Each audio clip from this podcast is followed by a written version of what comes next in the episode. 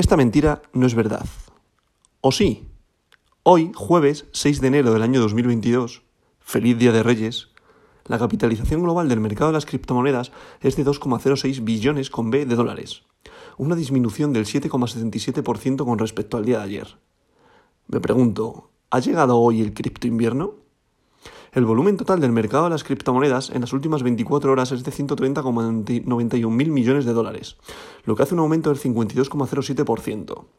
El volumen total en DeFi, DeFi es actualmente de 23,70 mil millones de dólares, el 18,10% del volumen total de 24 horas del mercado de las criptomonedas. El volumen de todas las monedas estables, stablecoins, es ahora de 104,84 mil millones de dólares, que es el 80,08% del volumen total de 24 horas del mercado de las criptomonedas. El precio de Bitcoin es actualmente de 43.138,95 dólares y su dominio es actualmente del 39,69%, un aumento del 0,39% con respecto al último día. A mi pregunta de ¿ha llegado el cripto invierno?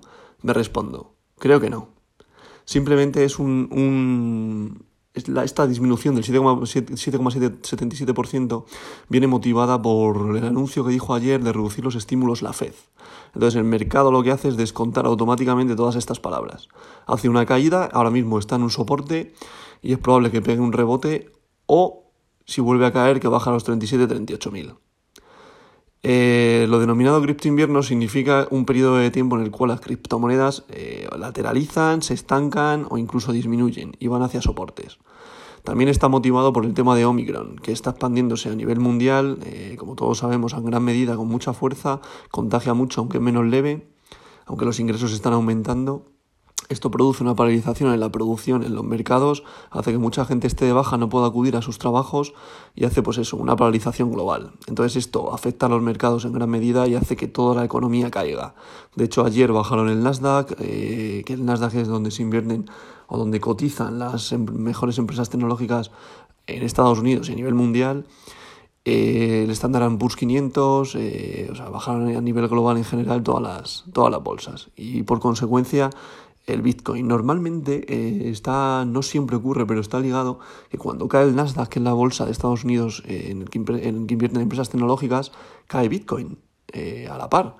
¿Por qué he motivado esto? Porque Bitcoin al final no deja de ser un desarrollo informático y el Nasdaq no deja de ser donde cotizan las empresas más grandes a nivel tecnológico del mundo.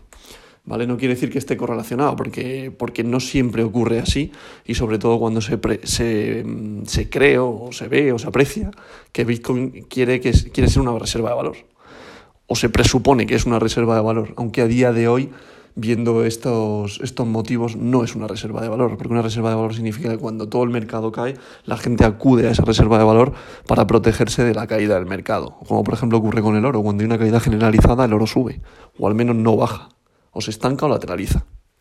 Pasamos con el top 10. En posición número 1, Bitcoin, con un valor unitario por moneda de 43.138,95 dólares. Ha caído un 6,97% respecto al día de ayer. En posición número 2, Ethereum, con un valor unitario por moneda de 3.419,18 dólares. Un 9,78% respecto al día de ayer.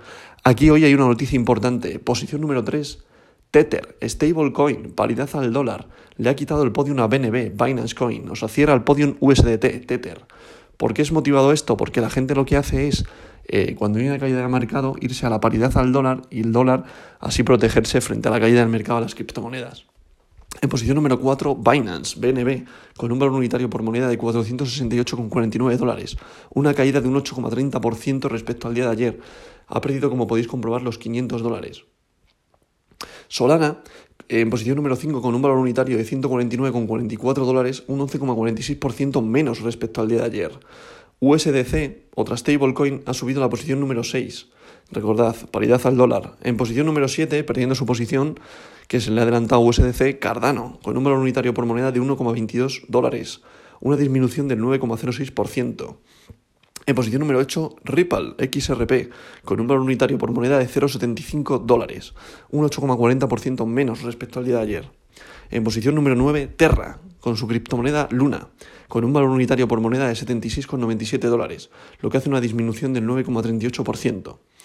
Y en posición número 10, para cerrar el podium, Polkadot, el podium no, perdón, el top 10 Polkadot, con un valor unitario por moneda de 26,07 dólares, lo que hace una disminución del 11,76%. Le seguirían en posición número 11 Avalanche, con una caída de un 10,74%. Dogecoin en posición número 12, con una caída de un 7,34%, que se sitúa con un valor unitario de 0,15 dólares por moneda.